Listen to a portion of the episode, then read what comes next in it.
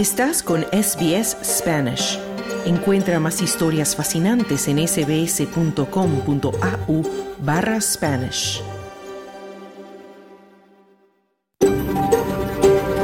SBS, a world of difference. You're with SBS Spanish on mobile, online and on radio. Estás con SBS en español, en tu móvil, por internet, en tu radio. Muy buenas tardes. Te doy la bienvenida a fin de semana de SBS Audio Australia en español. Soy Camilo Montoya Yepes y hoy, domingo 7 de enero de 2024, te saludo desde nuestros estudios en el centro de Melbourne, tierra tradicional del pueblo Wurundjeri. En SBS Spanish reconocemos la conexión continua e inquebrantable de los pueblos aborígenes y de los isleños del estrecho de Torres con sus tierras. Hoy te contaremos la historia de un artista y profesor colombiano que les enseña a sus alumnos de un colegio de Melbourne a construir y tocar la marimba, un instrumento muy popular en varios países latinoamericanos y que tiene su origen en África. En Cibertendencias, Bianca Vaquero nos habla de cómo la inteligencia artificial interviene en el arte de una nueva herramienta de privacidad en línea y de cómo el ser humano ha vencido a la máquina y en este caso no cualquier ser humano, se trata de un niño. Más adelante conocerás esta historia. Y en nuestra sección Mundo Bizarro con Claudio Vázquez recordaremos algunas de las historias más curiosas e insólitas de 2023. Todo esto y más hasta las 2 de la tarde, pero antes vamos con un flash informativo con las principales noticias del día.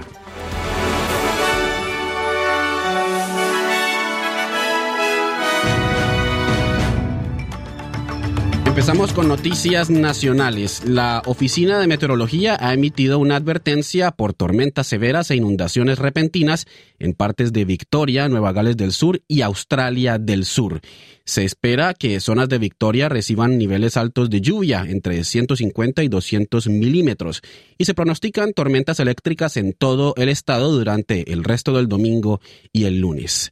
Los servicios de emergencia de Nueva Gales del Sur y Australia del Sur también advierten sobre lluvias intensas, tormentas eléctricas y vientos fuertes con el potencial de inundaciones repentinas. El comisionado de gestión de emergencias de Victoria, Rick Nugent, afirma que las autoridades de emergencia se están preparando para el peor escenario de lluvias. Estamos planeando para más de 200 milímetros de lluvia. El evento climático extremo comenzará en el noroeste y el suroeste, antes de moverse a través del suroeste y la zona central, el centro norte y hacia el este del estado. En las últimas semanas ya hemos tenido cantidades significativas de lluvia y muchos de los ríos, arroyos y áreas de captación de agua están bastante llenos. Por lo tanto, es muy probable que haya inundaciones repentinas en áreas propensas a inundaciones, decía el comisionado Nugent.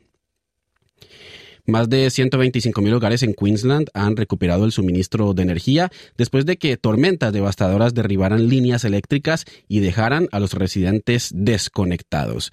El sureste del estado ha sido afectado por condiciones meteorológicas extremas en las últimas semanas, con un tornado que arrasó en Gold Coast e inundaciones repentinas que afectaron las regiones de Logan y Scenic Rim. La ministra interina de Energía de Queensland, Grace Grace, señala que alrededor de 130.000 propiedades estuvieron sin electricidad en el punto álgido de las tormentas, pero que el 97% ha sido ya reconectado. Se espera que otros 3.000 hogares recuperen su suministro eléctrico antes de que termine el domingo.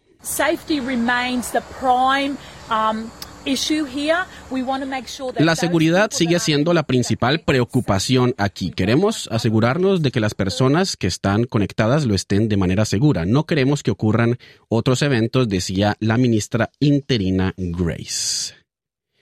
Ahora pasamos a información internacional porque el ejército israelí asegura que se ha registrado un intenso fuego desde el Líbano dirigido al norte de Israel. En respuesta, Israel ha atacado a una célula involucrada en el ataque. El grupo libanés Hezbollah se atribuye la responsabilidad y afirma que ha lanzado 62 cohetes contra un puesto de observación clave de Israel como una respuesta preliminar al asesinato del subjefe de Hamas. Las tensiones han aumentado desde que Saleh al-Arouri, sublíder de Hamas, fue asesinado por un dron el martes en los suburbios del sur de Beirut, capital del Líbano. El secretario de Estado de los Estados Unidos, Anthony Blinken, se ha reunido con su homólogo turco Hakan Fidan en Estambul, capital de Turquía.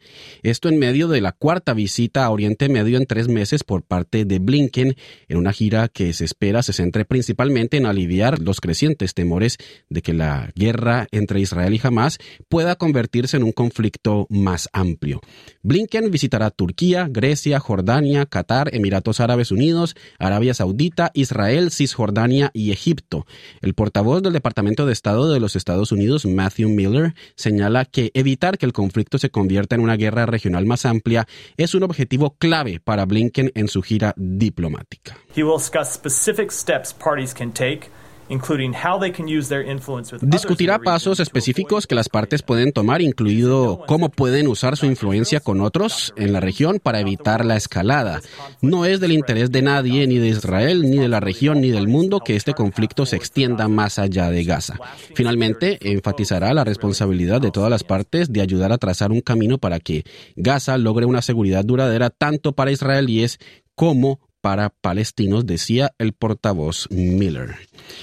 Y en noticias de Latinoamérica, la Corte Suprema de Chile ha condenado a cuatro militares en retiro a 20 años de prisión por el caso Quemados, ocurrido en 1986 durante la dictadura de Augusto Pinochet. En ese momento, durante una protesta nacional, una patrulla militar arrestó, golpeó, roció con combustible y prendió fuego a Carmen Gloria Quintana y Rodrigo Rojas de Negri, Quintana, de 18 años para entonces, sobrevivió, pero Rojas, un fotógrafo de 19 años, falleció cuatro días después. La sentencia también incluye condenas para exconscriptos y exmilitares por complicidad y encubrimiento en este emblemático caso de la dictadura, marcando el fin de un largo proceso y contradiciendo la tesis oficial de Pinochet, quien afirmaba que los jóvenes se autoinfligieron las quemaduras. Hasta aquí este flash informativo en fin de semana de SBS Audio Australia en español.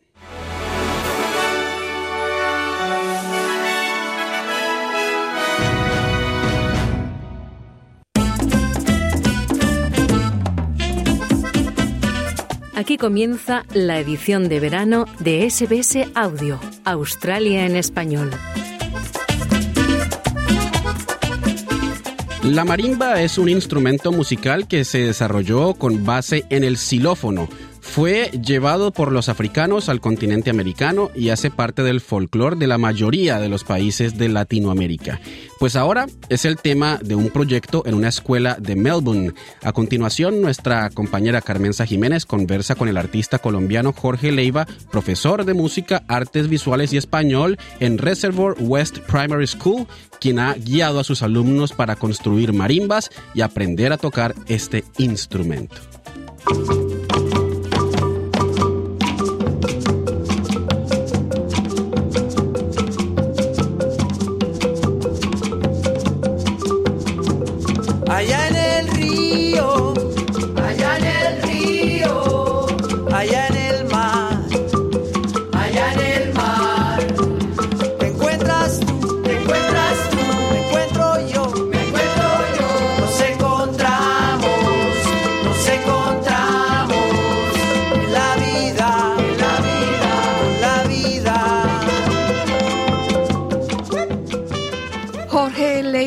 Artista y profesor, bienvenido de nuevo a los micrófonos de SBS Spanish.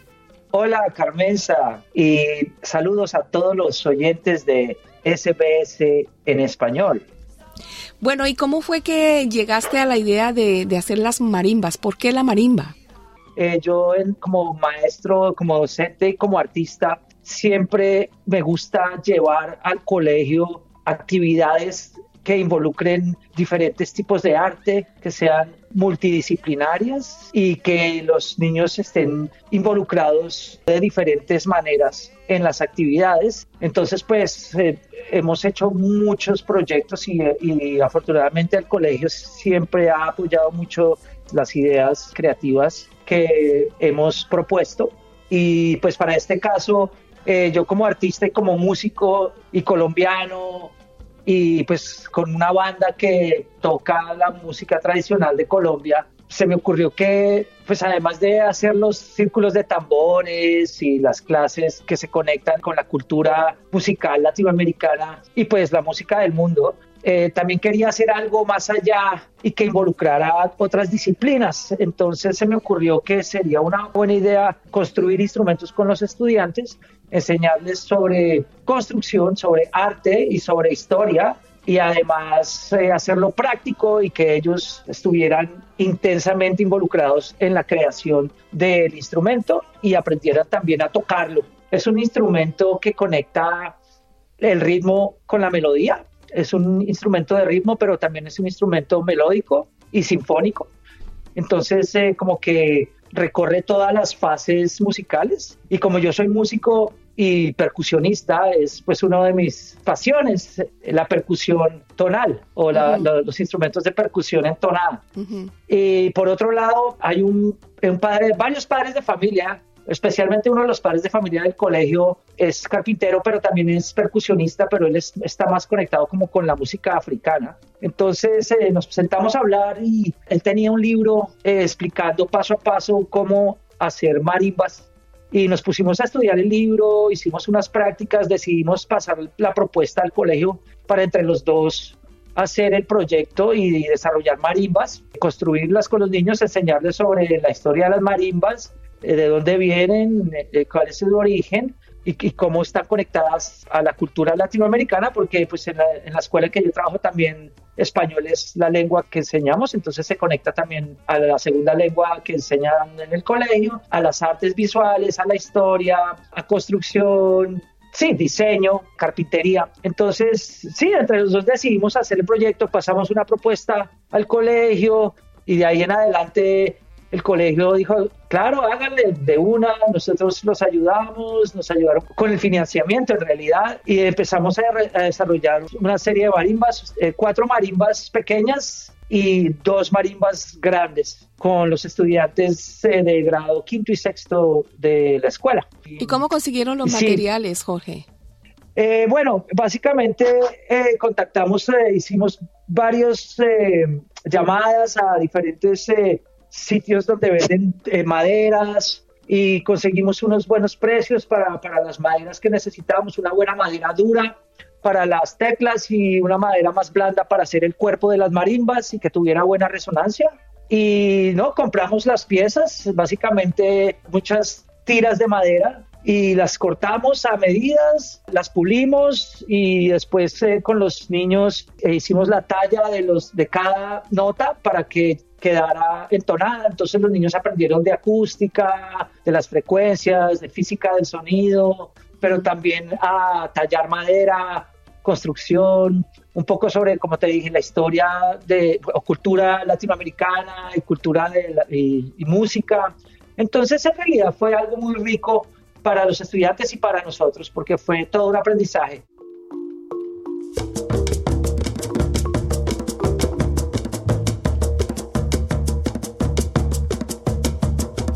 Bueno, eh, quiero de todas maneras decirle a nuestros oyentes que la música que estamos escuchando eh, durante esta entrevista es precisamente de uno de los grupos a los que pertenece Jorge Leiva, la descarga y la Electropical Orquesta, que nos han facilitado la música para ambientar un poquito esta conversación. Jorge Leiva, muchas gracias eh, por, por contarnos tu experiencia y gracias por acompañarnos en esta tarde de tiempo libre. No, muchas gracias a ti, Carmenza, y a todos los oyentes. Muchos saludos, eh, un fuerte abrazo, cuídense mucho. Chao.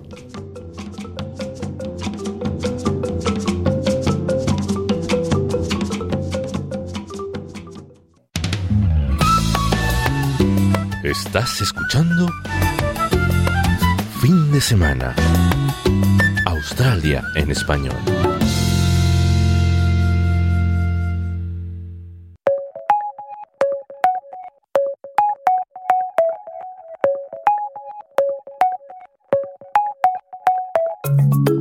Si hay algo que no se detiene es el avance de las tecnologías.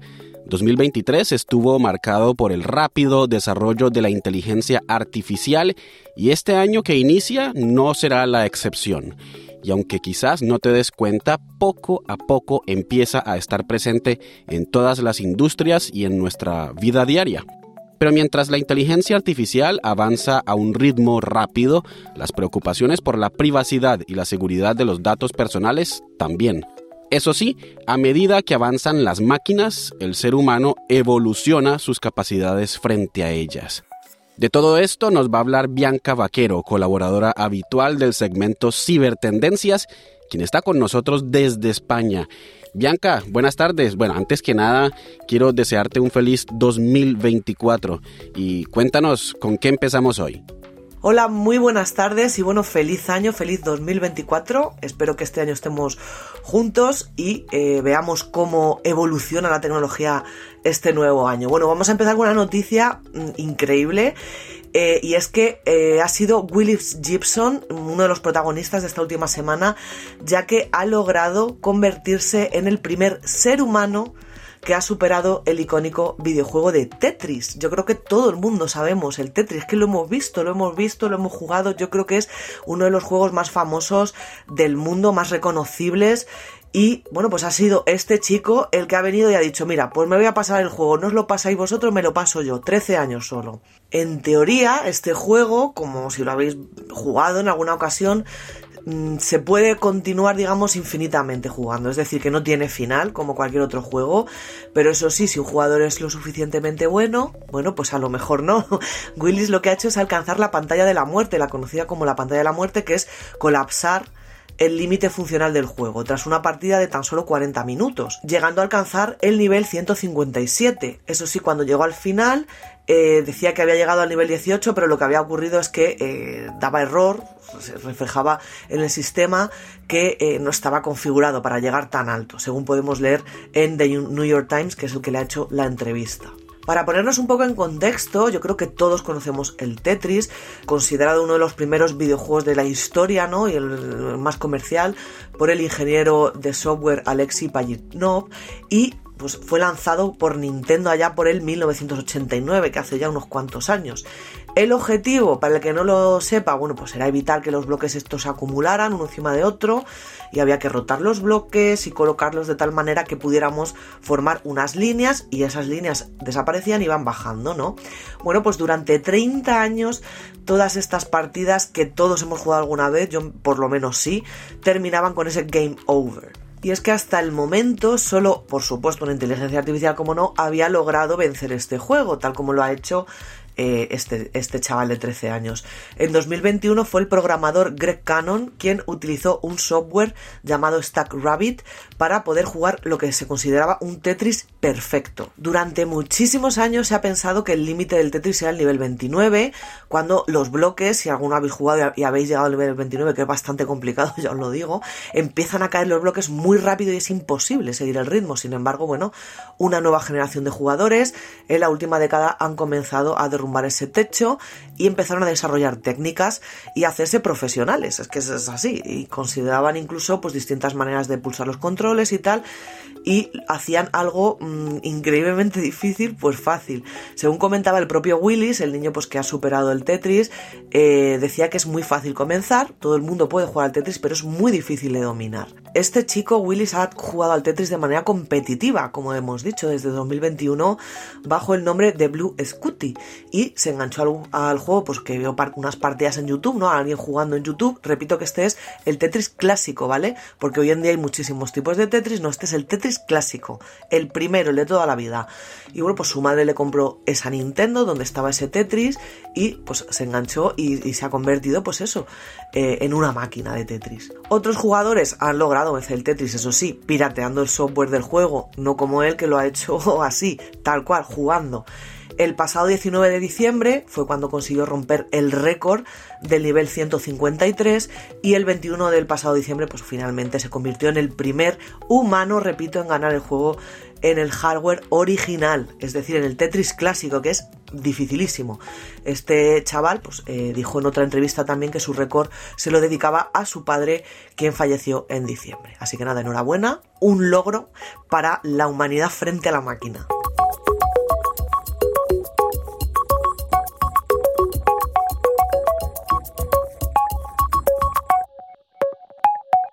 Y Bianca, va quedando claro que en 2024 también seguiremos hablando de inteligencia artificial.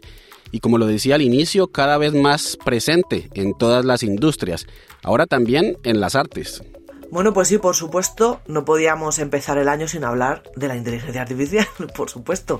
Y cogeros el cinturón porque este año va a ser fuertecito, ¿eh? Con la inteligencia artificial. Pero bueno, esa es otra historia. Ahora vamos a hablar de un grupo de estudiantes de varias universidades, tanto de Estados Unidos como de Reino Unido, que lo que han hecho es, o lo que están haciendo, porque lo siguen haciendo, es utilizar, por supuesto, la inteligencia artificial para descubrir esos secretos que pueden estar detrás de las antiguas obras clásicas de arte y que el ojo humano, pues por desgracia, no puede ver.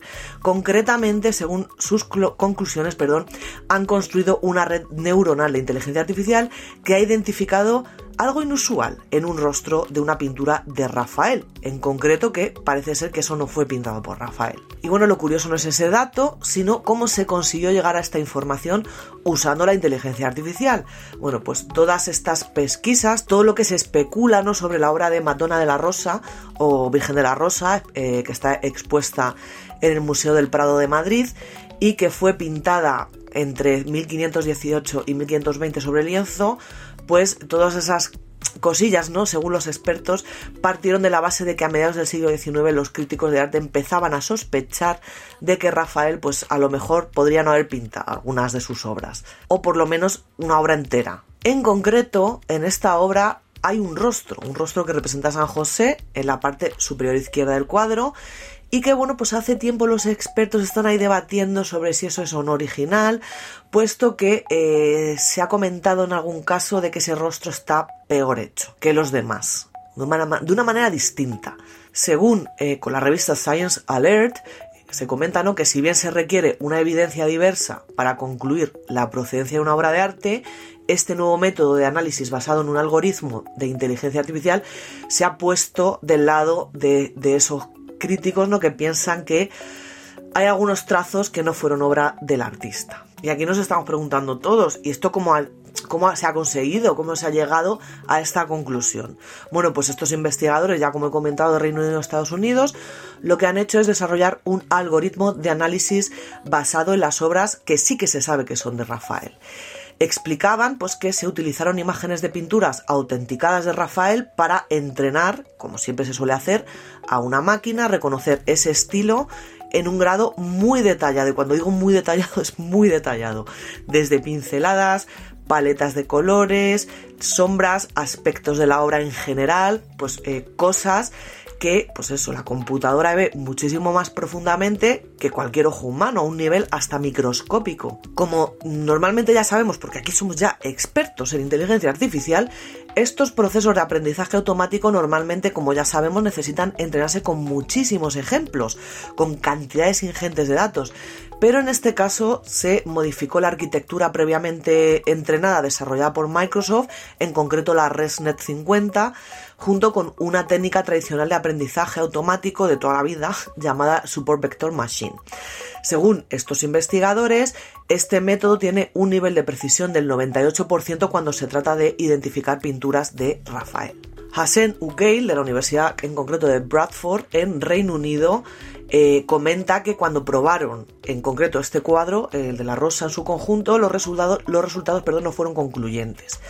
Que luego se empezaron a probar partes individuales del cuadro en vez de en conjunto, y ahí es cuando ya dicen que creen que más, lo más probable es que esa cara en concreto de José no fuera la de Rafael. Además, ya no solo eso, sino que es que la IA podría conocer eh, a quién pertenece esa cara, ese rostro. En concreto a Giulio Romano, que fue uno de los alumnos de Rafael y puede haber sido el responsable de esa cara. Los investigadores, por supuesto, no quieren dar estas pruebas como definitivas, ya que, bueno, pues la atribución comentan que eh, esta atribución y autenticación del arte pues, son tareas bastante complejas, a menudo pues desconcertantes y tal, pero que son muy importantes, tanto para la historia académica del arte como para la crítica y por supuestísimo para el mercado comercial del arte, que eh, si no lo sabéis es de lo que más mueve dinero en el mundo, el arte. Y bueno, pues en este artículo lo que han querido es presentar un enfoque de aprendizaje automático computacional para el análisis visual de pinturas como una herramienta al servicio del conocimiento, es decir, como una herramienta más pues para las personas que se dedican a esto. También comentan que Rafael es un artista fundamental e influyente del alto renacimiento, pues cuyo trabajo eso sí abre muchos debates sobre la autenticación de algunas de sus obras porque tenía un próspero taller de estudiantes y asistentes. Ahora hablamos de privacidad y de la empresa Meta, que es dueña de Facebook, Instagram y WhatsApp. Se ha lanzado una nueva función. ¿De qué se trata, Bianca? Bueno, pues efectivamente no podíamos tampoco empezar el año sin hablar de nuestra privacidad en la red y en concreto de Meta, ya que ha implementado una nueva forma de registrar nuestra actividad en sus dos grandes, en Facebook e Instagram. Lo que han hecho es desarrollar una cosa que se llama historial de enlaces, que lo que hace es que nos hace una lista de las web que hemos visitado desde nuestras propias aplicaciones móviles eh, de sus redes sociales, repito, Facebook o Instagram. La presentan como un recurso útil para el usuario, todos sabemos para lo que es, que es un poco una manera sutil de decir, bueno, recopilamos tus datos, pero mira, te damos la opción de que sepas lo que hacemos, ¿no? Es decir, blanquear un poquito cómo recolectan los datos. Pero bueno, esta función de momento no está disponible para la versión de escritorio de esas dos aplicaciones. Eh, pero sí de momento la están empezando a tener ya usuarios de iOS y Android. Eso sí es una actualización que como todas estas cosas ya sabemos se empieza a implementar gradualmente para que no ocurran rebasamientos de servicio y todas estas cosas. Y eh, según podemos leer en la propia web de ayuda de Meta, mm, pues eso, es probable que todavía no nos aparezca, pero nos irá apareciendo tranquilos. Este historial, más concretamente, para que lo entendamos, lo que hace es que va a aparecer esos enlaces a los que accedimos, tanto a, eh, través de Instagram como de Facebook, en los últimos 30 días. Y que visitas desde el navegador integrado en estas aplicaciones. ¿De acuerdo? Está activo de una manera predeterminada, pero podemos, por lo menos, mira, nos dan esta opción de desactivarlo en cualquier momento. Según explica la empresa, si activamos este historial, pone que tal vez se use esa información eh, tanto el navegador de Facebook como de Instagram para mejorar los anuncios en las tecnologías de Meta, es decir, los anuncios dirigidos. Si desactivamos esta nueva función, eso sí, mm, Meta pues eh, va a tardar mucho, el pobrecito, en eliminarte todo, en concreto hasta 90 días, para poder eliminar todo ese historial. Las plataformas, eso sí, no incluirán el registro, los enlaces visitados desde los chats, tanto de Messenger como Instagram. Simplemente lo que vamos a tener que hacer es eh, para hacerlo, desactivarlo en Facebook en configuración, ¿vale? Nos vamos a la configuración de Facebook y por ahí nos tiene que aparecer la opción. Y en Instagram tendríamos que ir a la sección de tu actividad, en el menú principal del perfil. Y bueno, no es ningún secreto, ¿no? Que Facebook, bueno, Meta, siempre está monitoreando los enlaces sobre los que hacemos clic, tanto en Facebook como en Instagram, siempre, ¿no? Los navegadores integrados en estas aplicaciones facilitan el acceso, eso sí, a contenido enlazado sin tener que salir de las plataformas, pero bueno, pues también permiten a compañías, no solo a Meta, no vamos a demonizar aquí solo a Meta siempre, sino que es en general, eh, a estas, sobre todo a estas grandes de la industria, registrar cada vez que hacemos una interacción con un, sitio externo, desde su propia aplicación. Esto es desde tocar un anuncio hasta abrir un enlace que nos ha mandado Menganita o Fulanita o, lo que sea, ¿no? Seleccionar un texto o incluso cuando realizamos capturas de, de pantalla, perdón. Y repito que esto no solo Meta, sino que otras aplicaciones también lo hacen tranquilamente como es TikTok. En su momento Meta dijo que es una forma, eh, que esta forma de monitoreo, pues eh, resaltando que los usuarios pues damos el consentimiento, ¿no? Para que estas aplicaciones rastren nuestros datos, es decir, que no es ningún secreto. También comentaban que esta información se utiliza para la publicidad dirigida, como os he comentado antes, o para fines de mediación no especificados. Ahí ya no sabemos. En la práctica, pues lo que está haciendo Meta con este historial nuevo, con esta lista de historial de enlaces, es dar un poco visibilidad a cómo nos rastrean, creando una ilusión de control, como diciendo, mira, pues te estamos diciendo lo que estamos cogiendo de ti. Ahora, eso sí, no vamos a parar. Bueno, podemos hablar que Meta está completamente a contracorriente de lo que están haciendo otras grandes tecnológicas como Apple, por ejemplo, que lleva desde 2020 con una implementación que hizo sobre el control de privacidad para iPhones llamada App Tracking Transparency. Google, por ejemplo, también por su parte está ya en pruebas controladas para eliminar, que esto también hablamos aquí, las cookies de los usuarios que dejan en Chrome, un poco velando por la privacidad del usuario, pero Meta ha dicho, mira, pues no. También eh, organismos reguladores están ejerciendo presión con cada vez la menos privacidad que tenemos cuando utilizamos Internet. A principios del año pasado, de 2023, ya sabemos, la Unión Europea, que es súper férrea con estas cosas de la privacidad, multó a Meta con 390 millones de euros por obligar a los usuarios tanto de Instagram como de Facebook a recibir anuncios personalizados sin consentimiento, o sea, porque sí. Y en noviembre el Comité de Protección de Datos Europeo le prohibió expresamente que utilice esa información personal de cualquier ciudadano europeo para mostrar anuncios dirigidos. ¿Qué ha hecho Meta? Ha, dicho, bueno, venga, pues no lo voy a hacer. No, lo que ha hecho es crear una versión de pago, que esto yo creo que también lo hemos comentado aquí, tanto de Facebook como de Instagram, solo para Europa que lo que hace es que permite navegar por ambas redes sociales sin ver anuncios.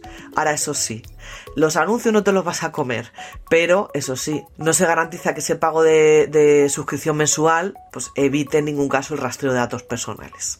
o sea que simplemente no vamos a ver publicidad, pero eso sí, nuestros datos personales van a seguir siendo rastreados. No sé qué pensáis vosotros de este tema de la privacidad, pero bueno, sin lugar a dudas, tanto la inteligencia artificial como este tema de la privacidad va a seguir siendo tendencia este año, segurísimo. Estás escuchando SBS en español. Hoy en Mundo Bizarro, nuestro compañero Claudio Vázquez nos recuerda algunas de las noticias más curiosas e insólitas de 2023.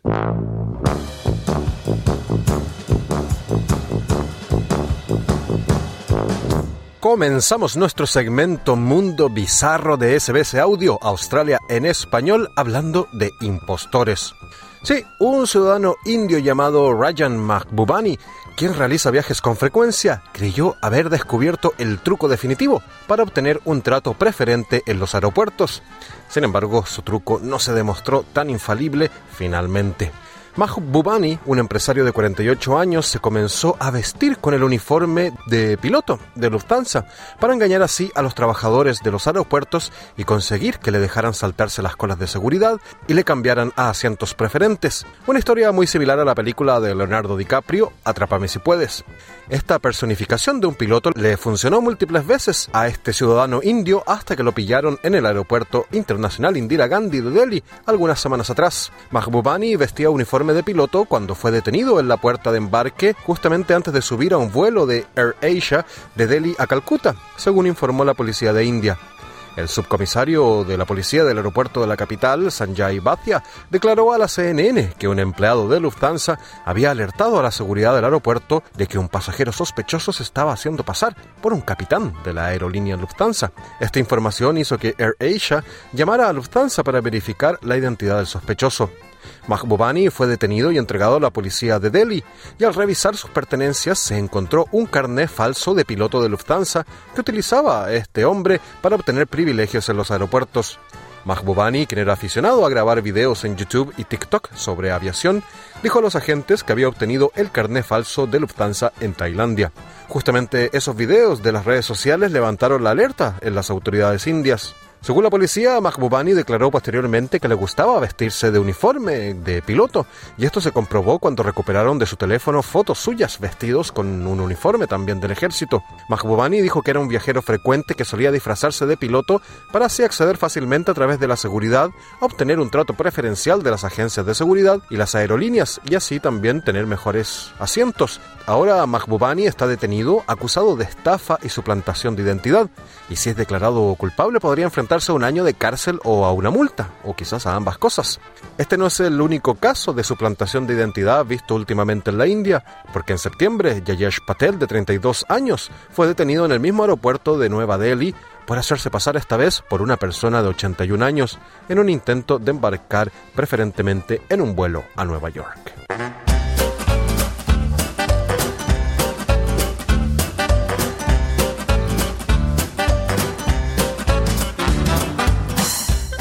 Y en Mundo Bizarro hablamos ahora de animalitos. Porque hace pocos días unos biólogos especializados en fauna salvaje detuvieron a una osa negra de gran tamaño en Estados Unidos, acusada de irrumpir en varias viviendas y arrasar con toda la comida que hallaba a su paso. Las autoridades de la localidad californiana de South Lake Tahoe llevaban buscando al plantígrado sospechoso desde febrero de 2022, después de que se informara que un solo oso macho había sido supuestamente la causa de 152 denuncias de comportamiento conflictivo, incluidos 28 allanamientos de morada. Las autoridades denominaron inicialmente a este animal como Hank the Tank o Hank el Tanque, desatando no la furia, sino todo el furor y el cariño de las redes sociales. Las autoridades al inicio creían que los crímenes eran provocados por varios osos machos. Sin embargo, luego descubrieron que Hank the Tank, este supuesto bribón peludo y goloso, como Winnie the Pooh o el oso yogi, no era Hank, sino Henrietta, una hembra. Las pruebas de ADN confirmaron que el oso capturado, conocido formalmente como Oso 64F, era una hembra responsable de al menos 21 casos de allanamiento de morada. Además, según el Departamento de Pesca y Vida Silvestre de California, había entrado con tres osesnos a cuestas, sus pequeños hijitos. La agencia suele aplicar la eutanasia a los llamados osos conflictivos por el riesgo significativo que suponen para la comunidad, pero la osa 64F o Henrietta la Tanque no es una osa conflictiva cualquiera. Cuantas más casas eran objeto de actos vandálicos en la lujosa comunidad costera de Tahoe Keys, a unos 160 kilómetros al este de Sacramento, más público salía en defensa de Henrietta, culpando del comportamiento de los osos a la gente, que no aseguraba sus cubos de basura y que también invadía el hábitat de los osos. Henrietta la Tanque ahora será reubicada en el santuario de Colorado, una vez que haya recibido el visto bueno del veterinario. Los tres cachorros machos que la acompañaron en varios allanamientos también serán reubicados y rehabilitados, y se espera que algún día puedan ser devueltos a su hábitat natural, tras haber recuperado el miedo a los humanos. A pesar de que gran parte de la dieta de los osos se basa en plantas, bayas, semillas e insectos, no en miel como dicen las caricaturas, Henrietta prefería los dulces, porque las autoridades dicen que incluso se devoró 7 litros de helado en una de sus incursiones.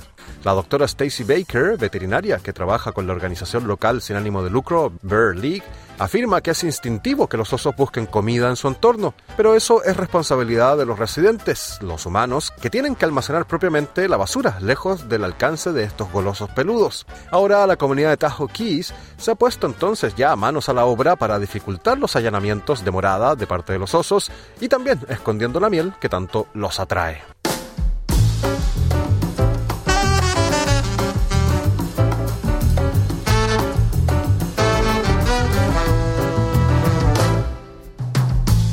Y en Mundo Bizarro te contamos ahora la historia de un hombre que actúa como si fuera la mismísima reencarnación de Charles Darwin. Este es otro impostor como Mahbubani, el indio, pero este tiene buenas intenciones y no oculta que su acción no es más que un homenaje a un hombre que admira mucho. Con su barba plateada, con sombrero, bastón y traje elegante, el estadounidense Kenneth Knoll se pasea por las calurosas Islas Galápagos de Ecuador encarnando al célebre biólogo de la teoría de la evolución de las especies, Charles Darwin. Esto a casi 200 años desde que el naturalista inglés visitara el mismo archipiélago que inspiró la famosa teoría que cambió la biología y la comprensión de la evolución. Ni el calor ni la incomodidad de las islas ecuatorianas detiene a Knoll, un jubilado profesor de microbiología que se obsesionó con Darwin y ahora se viste como él, con traje, pantalón, chaleco y chaqueta, al estilo de un caballero inglés del siglo XIX. Knoll es profesor emérito de la Universidad de Connecticut y le dedicó 32 años de su vida a la microbiología y luego a la divulgación científica, explica él mismo a la AFP. Hace ocho años se metió en la piel de Darwin cuando un colega le sugirió imitarlo en un evento académico. La actuación no fue un problema para Knoll, pues tenía experiencia en teatro comunitario. Dijo que perfeccionó el acento británico y un poco sus conocimientos sobre Darwin, y así surgió toda esta locura. Este amante de Darwin y sus teorías lo imita con la idea de transmitir el legado del biólogo inglés, que a sus 26 años quedó fascinado por la manera en que los pinzones de Galápagos habían adaptado sus picos para conseguir alimento en condiciones adversas. Knoll también construyó una réplica del estudio de Darwin en el sótano de su casa y visitó la morada en la que el biólogo inglés escribió el origen de las especies. Ahora Knoll quiere seguir los pasos de Darwin, que llegó a las Islas Galápagos en 1835 a bordo del HMS Beagle, y una firma de cruceros le está ayudando a realizar este descabellado proyecto. Knoll, tal como Darwin, lleva un pequeño diario de viaje en el que anota todas sus impresiones mientras observa el paisaje y los animales. Este microbiólogo, que suele hacer presentaciones en colegios, universidades y hasta iglesias, señala que ir tras los pasos de Darwin es importante para entenderlo mejor. Y Noel dice también que le gusta hacer feliz a la gente y cree que lo está logrando con creces. Y bueno, con este fiel imitador de Charles Darwin cerramos nuestro segmento de esta semana de Mundo Bizarro. Espero que hayan disfrutado estas descabelladas historias. SBS en español en tu móvil, internet y en tu radio. Bueno, esto ha sido todo por hoy aquí en fin de semana de SBS Audio Australia en español. Pero antes de despedirme, te recuerdo que puedes escucharnos todos los días a la una de la tarde en vivo por la radio también puedes escuchar cuando tú quieras por medio de nuestra página web www.sbs.com.au barra Spanish o también puedes descargar nuestra aplicación SBS Audio para que puedas escuchar todos nuestros programas cuando y donde quieras. También nos puedes seguir en Facebook y en Instagram, leer nuestros artículos y contarnos qué te parecen los programas, darnos tu opinión sobre los temas que abordamos y también informarnos de tus eventos comunitarios. En Facebook y en Nos encuentras como SBS Spanish. Que pases un feliz día y como siempre estaremos de nuevo al aire mañana en SBS Audio Australia en español a la una. Dale un like, comparte, comenta. Sigue a SBS Spanish en Facebook.